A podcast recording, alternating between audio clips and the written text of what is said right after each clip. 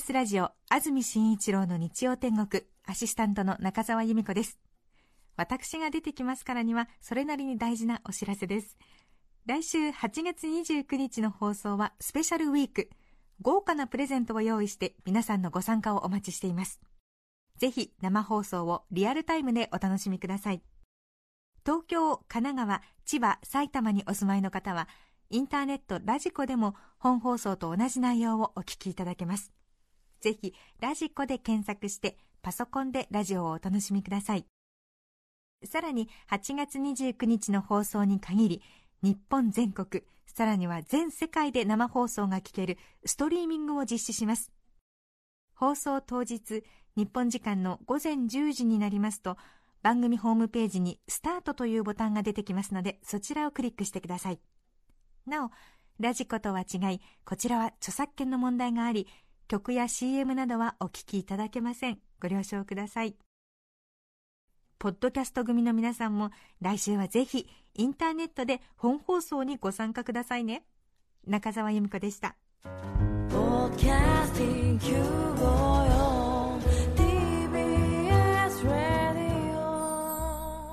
TBS ラジオポッドキャスティングをお聞きの皆さん、こんにちは。安住紳一郎の日曜天国、アシスタントディレクターの中山一輝です。日天のポッドキャスティング、今日は160回目です。日曜朝10時からの本放送と合わせて、ぜひお楽しみください。それでは、8月22日放送分、安住紳一郎の日曜天国11時からのゲストコーナーをお聞きください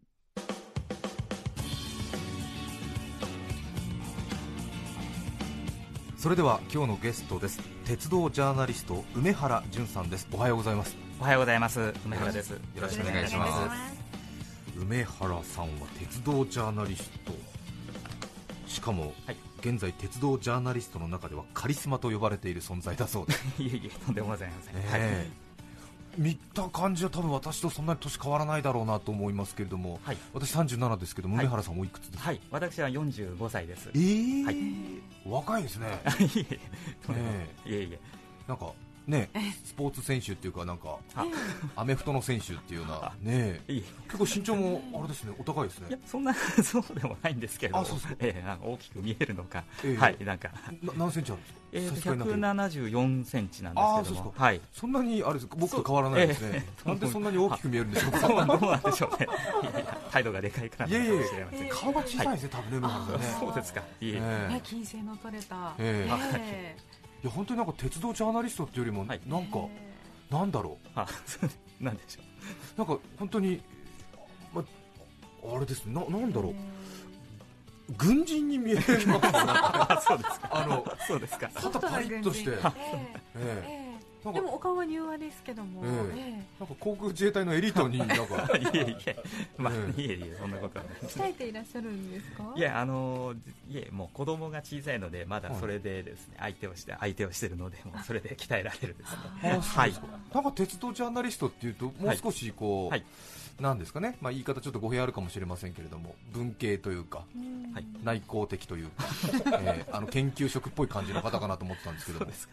いえいえもう十分、はい、内向的で研究職っぽいのかもしれませんけれども。あそうですはい、すいませんね。なんかあの見かけが穏やかなんでいきなりなんかね 失礼な感じで胸に飛び込んじゃって。なんかこの人は絶対怒らないだろうなっていうなんか絶対的な自信があるんですよね。そういう感じが。はい、えーさて梅原淳さんですが、はい、1965年昭和40年生まれ、はい、今お話ありましたように現在45歳、はい、東京都のご出身、はい、大手銀行に就職しますがその後雑誌編集の仕事に転職、月刊鉄道ファンの編集部などを経て2000年よりフリーランスの鉄道ジャーナリストに。数ある著書の中でも新幹線徹底研究謎と不思議丸ごと新幹線など数多くの新幹線本を執筆。現在は最新刊の新幹線の科学が大変話題になっています、はい、一度銀行マンになった後、はい。はい、雑誌の編集、鉄道雑誌の編集に転職した、はい、そうですね、はい、なかなかあれですよね、ええ、小倉圭さん以来ぐらいのなんか びっくり銀行マン。いえ確かに。周りの方びっくりしたんじゃないですか、まあ、そうですね、ええ、もう、ええ、はい、まあ、あのなんて言いますか、はい、変わり者ともう、まあ、言われて、はい、久ええ、久しいですけれども、はい、銀行に不満があってお辞めになった。まあ、というよりはですね、えー、あのまあ、鉄道というよりはあの、まあ、その雑誌ですか、はい、テストが、まあ、そういう編集をやってみたいというふうに、まあ、思いましたので、はい、なら最初から出版社に就職しろよと、まあ、言われるんですけど。はい。もともと鉄道お好きだったんですそうですね鉄道は、はい、子供の頃から、はい、あの好きでして、はい、でも当然その学生時代子供の頃、はい、でもやっぱり群を抜いた鉄道好きまあ、群を抜いてたのかどうかは分かりませんけれども、えー、はい。まあ、ずっと好きなまま大人になったというところはありますね。はい、銀行にお勤めになりながらも、はい、結構なレベルの鉄道好きですか、まあ、あのもう雑誌を読んだり、まあ、その専門の雑誌を読んだりですね、えー、あとはもう本当に列車に乗ったりというぐらいの活動しかしてませんでしたけれども、はい、そんなにあの、まあ、写真を撮って追っかけたり、はい、全国追っかけたりということはまあしていなかったんですが。そうですはい、でもいよいよその鉄道ファンの雑誌の編集の仕事についてからはもう、はい、じゃあ知識を入れ 写真を撮りという、はい、ま あそうですね。はい。なんかあれですね。ななんだろう。結構やっぱり後半ぐっと伸びてきた感じの。そうですかいやいえいえへまだ伸びてないと思います。いやいやいやいやいやいやい。やすごいですね。はあでももう雑誌の編集の仕事がこれ楽しいぞと思って。そうですね、えー、まあ、あの鉄道以外の雑誌もその後もやったんですけど、まあはい、やっぱり、えー、どんな、まあ、分野でも楽しくというか、まあ、好きなことなので、えー、はい。はあ、まあ、いろいろありましたけれども、はい、銀行マンお辞めになった何歳の時ですか、もうずいぶん若い頃なんですけど、20、そうですね6歳の時ですか、もう入って本当にすぐ2年で、はい、はあ、辞めてしまいました。そうですか、確かに言われてみるとね銀行マンと言われると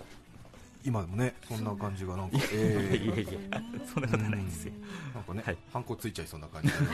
ね。はい。っつってね、えー、さらに梅原さんは鉄道ジャーナリストとしても大変まあ人気のあるというか有名な方ということですけれども、えー、特に新幹線の話が大変にその、まあ、日本トップクラスといいますか、えー、えー、はい、これ新幹線に特化したというか、はい、新幹線の話がまあ非常に多いというのは何か理由があるんですか、はい、あの実はそれまでですね、えー、私がまあ2002年にまあ新幹線の謎と不思議という本を出したんですけれども、はい、それまではあまり新幹線というのはその鉄道ファンのまあ方々の間ではあまり人気のあるジャンルではなかったんですね。そうですはい、やはりなんて言いますかこうブルートレインであるとか、はい、蒸気機関車であるとか、えー、そういったものの方が人気がありまして、えー、新幹線というのはどちらかというとそういったものを廃止に追い込むこう、まあ、敵役といいますか、でまあ、あまり好きな人は多くなかったんですけれども、うん、ただ、やはり90年代ぐらいからですね車両の車種類が増えたりとか、はい、それからゼロ系という初代の新幹線の電車が、えー、まあ、どんどん数を減らしてなくなっていって注目されたりとか、はい、あるいは路線があちこちにできたとか、うん、そういうことで注目されるようになりまして。で新幹線のまあ本を出してみましたら、まあ、あのおかげさまでまあ反響があったということで、うん、まあ、その後も新幹線についていろいろ取り上げるようになりまして、はい、あそう知りませんでした。なるほど。鉄道好き、鉄道ファンの皆さんの間では新幹線というのは比較的最近出てきた。そうですね、はい、そうなんです、はい、人気はそれまではあまりなかったんですが、まあ、今はもう新幹線が好きな方っていうのはもう非常に多いんですけれども、はい、はい、敵役だったあでもね言ってみればねでも確かにそうですよね。そうですね。まあ私も実際子供の頃まあ山陽新幹線が昭和50年に伸びたんですけど、その時にやっぱり、その特急のツバメとかですね鳩っていうこう在来線を走ってた列車がなくなったので、まあなんとなくまあ新幹線ができて便利なんだけれどもっていうふうにやっぱり思った方は多いかと思いますね。でもやっぱりもう生まれた時から新幹線があるような世代がもうほとんどになってくると、当然新幹線に対しては。そうなんですえあのやはり新幹線も歴史を積み重ねてきてますので、いろいろそれからバラエティーも飛んできましたし、はい、こういろんなやっぱり研究の対象になるというそういうところでしょうね、はい、そして新幹線に関して言うと今大変時代的にも、はい、新幹線が相当トップギアに入っているというそうですね、はい、ということも言えますね、はい、そうですね。一時期やっぱりあの環境問題などで、まあ、80年代は停滞していたんですけれども、はいまたあの路線も伸びましたし、それから車両もまあ年々改良されて、でですね、まあ、いろいろとまたこう変化が激しく、まあ面白いかなというところですね。そうですよね。新幹線ってなんか相当儲かってんだろうなっていう印象があって、はい、車両が次から次へと新しいのが出てきますよね、そうですね。ついこの間まであのオリンピックの時に走ってたあのまん丸の顔した可愛いのが、なんとなく結構走ってたようなイメージがあって、はい、その後私たちの間でとんがりって言ってる、ちょっとあの百景という、はい、そうですね、顔が少しとんがった目の細いのが走ってた、はい、た途端になんかどんどんどんどん300系だ、500系だ、700系だって、ちょっと急にペース上がってますよね、なんか。そうですね、はい、やはりあの技術のその革新の速度が速いということで、あのまあ、ゼロ系はとにかくあの20年ぐらいもずっと製造してたんですけども、はい、やはり最近の新幹線はもうまあ5年とか、そのぐらいのこうなんていうんですかサイクルでモデルチェンジを繰り返していきますので、まあ、あのいろんな種類があるかなというところですね、はい、新幹線というのはやっぱりあれですか？商売的に儲かってるんですか？そうですね。あの新幹線はそのいわゆる単体での営業では、まあ、どこの路線も黒字でありますので、全部黒字なんですか、はい、そうですね。で、まあ、もちろんその建設に要したその、まあ、額というのは、まあ、その各路線によっても、もちろん。新しい路線によっては、まだこれから返済していかなければならないというところはありますけれども、まあ、黒字である限りは、まあ、ないつかは、あの黒字で、はい、全部返済してっていうなりますので、はい、今のところ赤字の新幹線ないんですか？そうですね、はい、へえ。なんか上越新幹線危ないんじゃないかなと勝手に思ってたんですけど。あれはなんか強力な政治が作った感じがあって。それでなんかちょっとあそこだけなんかね東北新幹線に比べると空いてるし、上越新幹線、ちょっと、まあね、あの地元の方には失礼で、まあ、大変便利なものだと思いますけど、俺、上越新幹線は赤字食ってるんじゃないかなと思ったんですけど、上越新幹線も黒字。そうですね、はい。まあ、やはりあの新幹線というのは非常にこうなんて言います合理的な、えー、まあ、経営ができるので、はい、あの在来線に比べるとその、まあ、人も少なく、うん、えー、で済みますし、非常にその、なんて言いますか。あのメンテナンスにしても、まあ、何しても費用があまりかからないと、はい、まあ、もちろんその総額ではかかるんですけども、うん、同じ距離で比較すると在来線よりは少ないそうですね、はい、駅少ないですもんね。そうですよね、はい、えーホームに駅員さんずっとねたくさんいるわけでもないですよね。うん、ね。はい、例えば踏切があるともそこのメンテナンスとかもしなければいけないんですけど、うん、新幹線にはまあ踏切がありませんから、うん、そういうところもない、はい、心配しなくてよいという。はい。うん、で今走ってる新幹線はいいくつになるんですか？はい、あの車両の種類で言いますと、はい、まあこれから営業を開始するものも含めて今16種類あるんですね。あのはい。JR 東海、はい、JR 西日本、はい、それからまあ JR 東日本、はい、JR 九州の4社あるんですけども、合わせてまあ16種類と。16種類、はい。はあ、いわゆるそのなんとか新幹線でいうと、東海道新幹線、東海道新幹線が JR 東海ですね。で JR 西日本が山陽新幹線。新幹線で JR 東日本があのたくさん持っておりまして、はい、東北、上越、はい、それからまあ長野ですね、はい、それからまあちょっと形態が違うんですけどあの山形と秋田の新幹線。はい、それから JR 九州の九州新幹線。九州新幹線、はい、でさらに東北新幹線が今度、はい、そうですね。青森まで伸びる、はい、今年のまあ12月なんですけどそうですね、八戸から新青森。あれは青森新幹線とはえ、まあ、あの東北新幹線の、はい、最後の残った、えー、区間ですね。なるほど、はいそれでさらに青森から今度函館まで計画してますよね、はい、そうです。あの北海道新幹線と、はい、はい、あれはいつできるんですか、えーと、これがですね、えーと、2000の、えーと、16年ですね、はい、2016年まあ、そうですね、はい、まあ、ずいぶん先のようになるんですけど、えー、あ案外、あっという間に、あっという間に、そうなんですね、えー、はい、北海道まで行けちゃうんですね、すごいですよね、で、ね、そこれは東北新幹線の延長線上に作るはい。あそうです、はい、新青森から先まであのもう、え線路を伸ばしておりまして、はい、それからあのーなんて言いますか、その青函トンネルはもうあのすでに掘ってありまして、その在来線が今使ってるんですけれども、そこを一緒に新幹線が通っていくというえ在来線追い出して新幹線が通る。んですか、えー、と在来線も通るように、そのなんて言いますか、レール、あのまあ、レールの幅が違うんですけど、その幅の違うレールを2種類置いて、はえ一緒に使うというようになっております。使えるんですか、そうですね、最初からそのように設計して、はい、じゃ結構今、青函トンネルって、好き好きで使ってるってことですか？そうですね、あのまあ、好き好きといいますか、あのえあの旅客列車が今、あのなんて言いますか、あの、えスーパー白鳥というものを走ってるんですが、その代わりに今度、新幹線が入ってきて、で貨物列車は今まで通り走るという、そういうふうになっております。しつこいようなんですけど、はい、青森から函館まで行くと、それは東北新幹線と呼ぶんですこれは北海道新幹線と言います。あそうですか、はい、こちら、はい、そこから北海道新幹線、はい、そうですよね、北海道行くのに東北新幹線って、そうですね、ちょっとおかしいよね。はい、へえ。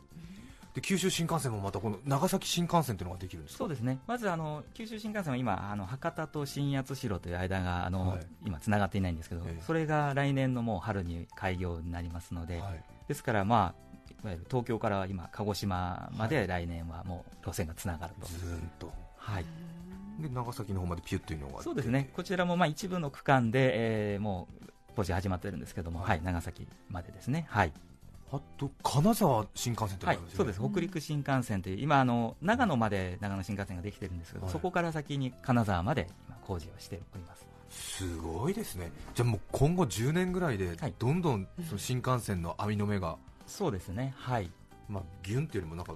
各地でピピピって出てくる感じですね。そうですね。はい大体そうですね。今って、まあ、2000、まあ、3000キロぐらい近いがあるんですけど、まあ、その開業してもうもう今 JR がで全部で2万キロなんですけどもうそれの1割を超えるぐらいの路線網になりますね。はい。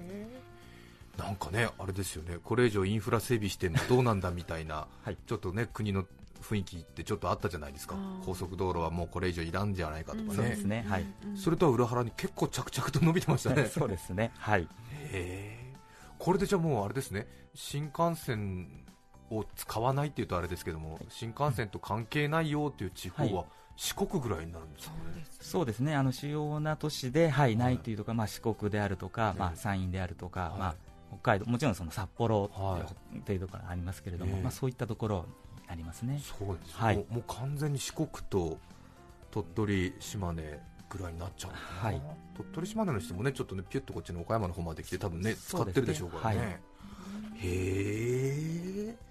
新幹線大国ですねじゃあね。そうですね。やはりはい。まあ日本のまあ日本の新幹線はまあ歴史が一番古くて、はい、でこのまあ狭い国道にたくさん走っているという点ではもう日本まあ世界一の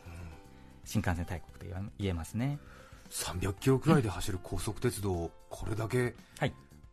綿密に鉄路を引いてるすごいですよね、はい、そうですね。やはりまあフランスもかなり多いんですけれども、えー、まあ、フランスの国土はまあ本土であの日本のよりもまあ2倍近くありますから、そうですね、えー、結構やっぱり世界的に見てももともと鉄道大国って言われてますけど、はい、やっぱり相当そうですね、はい、桁違いのレベルが、はい。そうですね。はあね、狭い日本、そんなに急いでどこ行くのって昔、表がありましたけど、はい、狭い日本、ものすごく高速で移動できる国になりましたね。はあ。さてそんな鉄道ジャーナリスト特に新幹線に詳しい梅原淳さんに今日紹介していただくテーマはこちらです。日本の新幹線ここがすごいんです。まずは一気に紹介します。日本の新幹線ここがすごい。一つ目は揺れない車両揺れない線路。二つ目は世界一エコな車両3つ目は時速300キロの過密ダイヤ。以上の3つです。日本の新幹線ここがすごい。鉄道ジャーナリスト梅原さんに伺っていますが揺れない車両揺れない線路、はい、これはどういう、はい、これは、まあ、あの東海道山陽新幹線の、はい、まあ、一番新しい、えー、N700 系という、はい、まあ、車両なんですけれども、えー、まあえーとですねまあ、これはカーブを曲がるときに東海道新幹線は少しカーブが、まあ、他の新幹線よりも少し急に作ってありましてで今までは250キロまでしか出せなかった時速で270 550キロだったんですけれども、はい、270キロで走らせるためにその車体を少し外側に持ち上げてですね、こう車内の遠心力を緩和させているんですね。でその際に、まあ、なんて言いますかそのコントロールの精度が非常に高いので、なんて言いますかその細かい揺れもみんな抑えてしまうと。でその他にもその、まあ、セミアクティブ、まあ、サスペンションというんですけど、こう揺れを感知するともう逆に揺れを打ち消してしまうという装置が、今までの車両ですとそのグリーン車ですとかそういった車両にしかついてなかったんですが、今度全部につけまして、はい、ですからもうどの車両に乗っても乗り心地がいい、今のその最新型の N700 系、はい、は本当に揺れない。そうですね。はい、はあ、世界一ぐらい。はい。もう実際にもうあの新幹線東海道新幹線に乗られますとですね、はい、あの N700 系とそれ以外の車両というのはもう一目であの一目って言いますかすぐに誰が乗ってももう分かるという、誰が乗っても揺れるはいもうはい乗り心地がもうはあ、えー、段違いに違いという感じですね。はい。すごいですよね。でも確かに考えたら300キロ近くで走ってている乗り物に乗ってて、はい、でそのまあねコップに入った水こぼれないっていうか、まあ、缶コーヒーとかお茶がこぼれないっていうのは、はい、びっくりすることですね、普通に乗ってますけどね。そうですね、まあ、昔はもちろんそのタバコを立ててこうなんかあのなんて言います倒れないとか、そういうのが話題になったんですけど、今、本当にそういう通りですね、その缶例えばその缶の、まあ、お茶のこうが全然水面が揺れないとかですね、そういうようなもうレベルになっておりますので。お茶の水面揺れないんですか？まっすぐ走ってる時はほとんど揺れない、ほとんど揺れない、はい、すごいですね、はい、じゃあ N700 系に乗ってたら多分字とか書いてもほとんど綺麗に書ける。そうですね。ですから例えばそのやはりこうノートパソコンで、まあ、昔はなんてますかこう、仕事するなんていうのは考えられなかったんですけど、今はもう逆にノートパソコンで仕事したいからどんどんコンセントつけてくれとか、そういう、まあ、テーブルテーブルを大きくしたとかですね、そういうふうにまあ装備がもう変わってきておりまして。もうそこを読んで装備も変えて。そうですね、はい、でコンセントを例えばあの座席の下に今たくさんついているとかですね、はい、これだけ揺れないんだから多分お客さんは内職するだろうっていうのを読んでそう そうですね。もう内職しやすいように。そうですね。はい。はあすごいですね。N700 系ってねよく聞きますし、ね。ね、子供さんにすごい人気ですけど、はい、N は何の N なんですか、はい、N はですね、まあ、そのその一つ前のモデルで700系というのがあるんですけど、はい、まあ、これのですね、まあ、例えばニューとかですね、それの新しい最新版とか、それからまあネクスト、次の次世代版とか、そういうようなまあ意味を持っているようですね。あそうですはい、なんかもうねよく名前聞くのでね N700 系ってなんとなくこう、意味も問わずね、はい、言ってますけど、はい、ニューの意味があるんですね。はあすごいな。さあそして日本の新幹線ここがすごい世界一エコな車両、はい、これはどういうことでしょうか、はい。まあ、あの N700 系というのは当然その、まあ、最高速度も、まあ、上がっていたりとかですね、えー、それからいろんな装備がついているんですけれども、えー、車体自体はその軽くなりまして、まあ、従来のその一つ前のその700系といろんな装備が増えたにもかかわらず同じぐらいの重さになりましてそれからそのなんて言いますかあの電気もですね、まあ、速度が上がればですね、増えていくんですけれども、例えばカーブの手前であのスピードをですね落とさなくて済むようになりましたので、余分なブレーキと加速がいらなくなって、まあ、その効率が良くなったんですね。大体東京から新大阪までの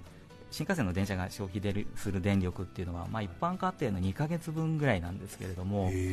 それまあ、それが大体今までの車両だったんです。それの大体2割ぐらい少ないと言われています、ね、あの16両編成の新幹線、はい、お客さん満杯乗せて、はい。はい、東京から新大阪でかかる電気代が、一般家庭の2か月分、そうですね、はい、大体600キロワットアワーというか、はい、ぐらいの計算になりますね。はい、じゃあ電気代まあ、一般家庭どれぐらい？6000円ぐらい、もうちょっとぐらい？まあそうですね、まあ1万円、まあそうですね、あまあどれぐらいをね一般家庭っていうかあれですけど、使えばというのがありますけれども、まあでも1万円にしたとしてもですね、東京から新大阪まで16両のあの新幹線ぶっ飛ばして300キロで、そうですね、1万6000とか2万円ぐらいで行くんですか電気代、そうですね、はい、すごい、おすごいですね、逆に言えばとても少ないっていう。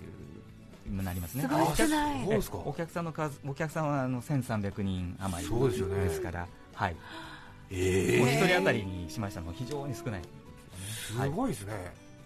なんかね、ねお客さんの天井についてるなんか読書灯だけでなんか行っちゃいそうな感じするもんね。えー、東京から新大阪まで、まあ、私の概算ですけども電気代2万円切ってる えー？なんか黒字のわけも。黒字のわけも分かるっていうか高くない？そしたらっていう。すごいですよね。そうですね、まあ、燃料代って言っていいのかどうか分かる、まあ、電気代。電力代。はい。えー、衝撃ですね。でしかもですね、はい、あの例えばその実はモーターで走るためにモーターを使っているんですけれども、はい、それは当然加速するときにはこう電力を消費していくんですけれども、はい、止まるときはですね例えば今のあの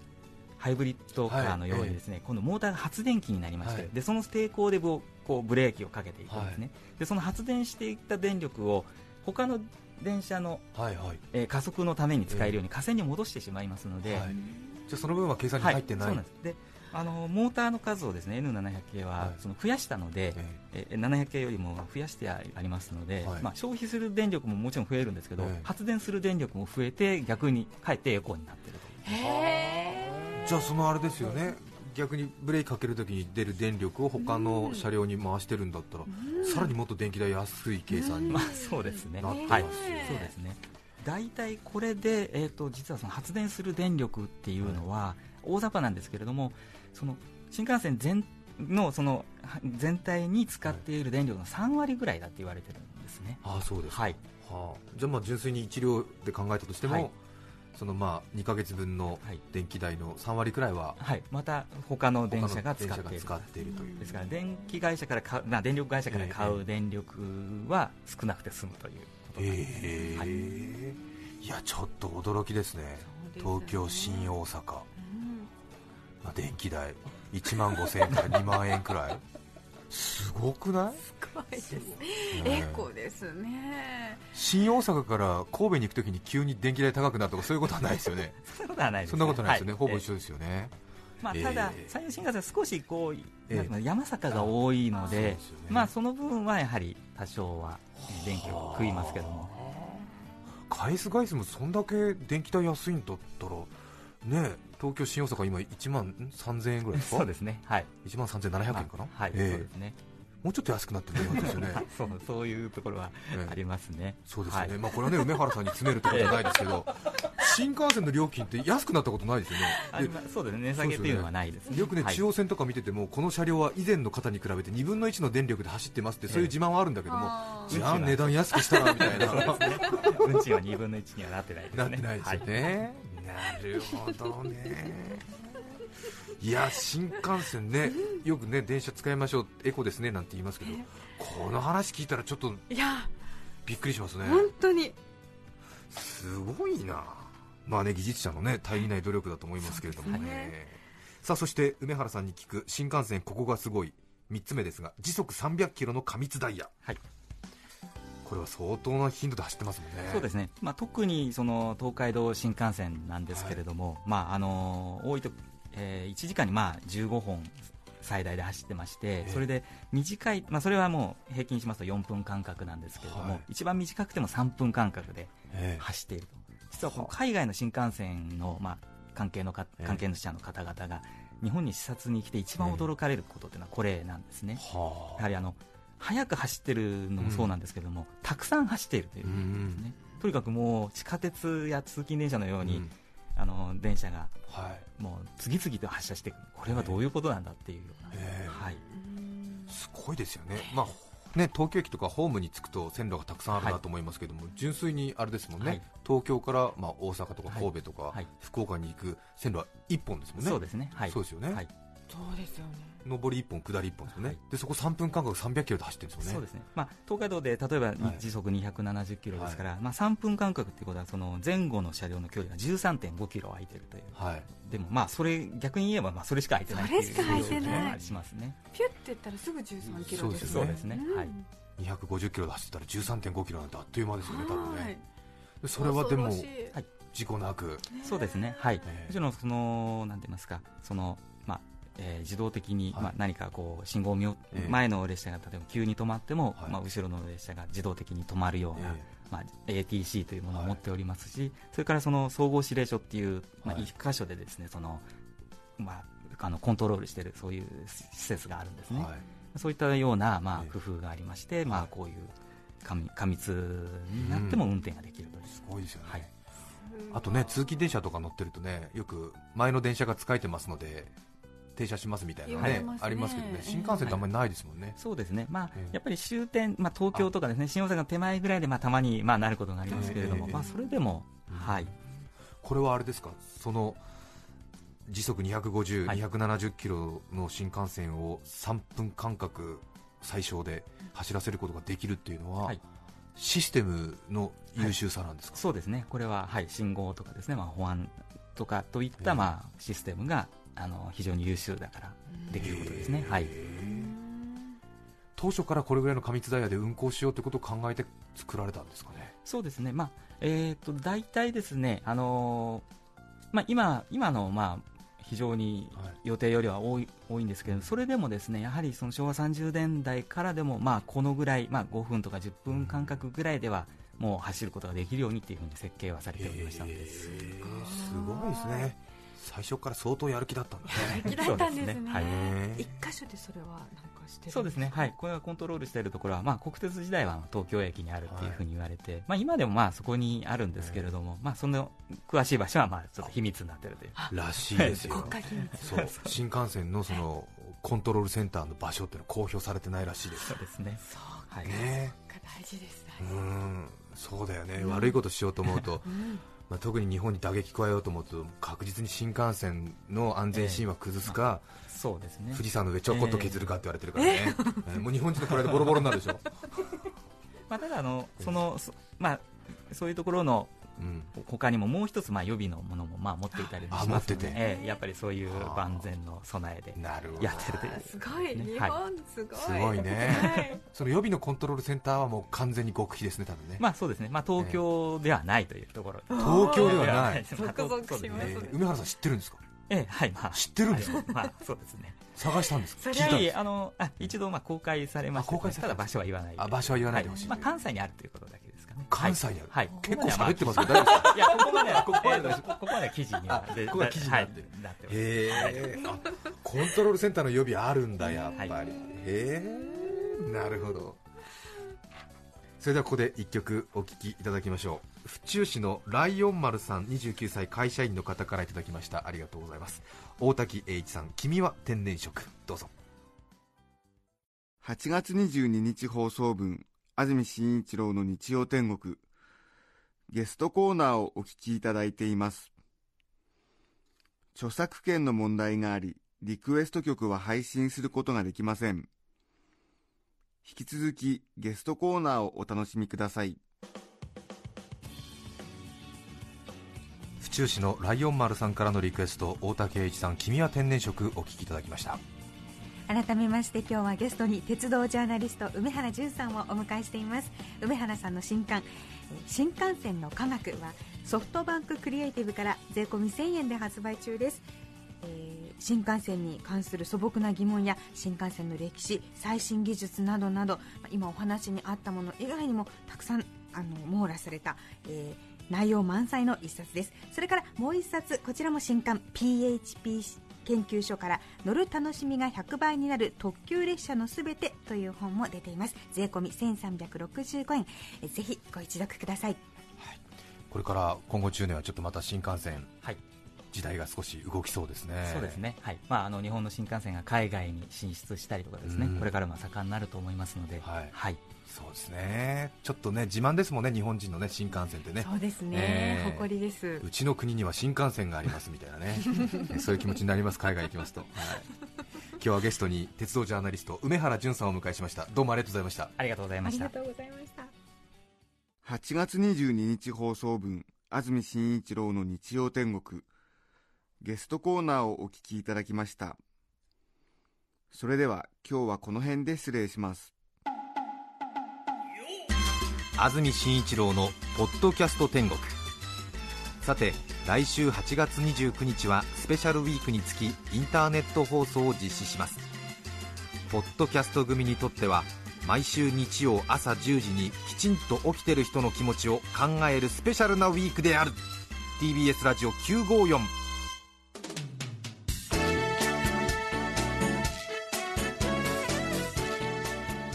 て来週8月29日の安住紳一郎の日曜天国。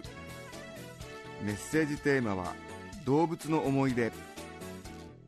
ゲストは女優吉行和子さん。プレゼントに長野県の川中島白桃をご用意しました。それでは来週も日曜朝10時 TBS ラジオ954でお会いしましょう。さようなら。安住紳一郎の「ポッドキャスト天国」これはあくまで試供品皆まで語れぬポッドキャスト。ぜひ本放送を聞きなされ。TBS ラジオ954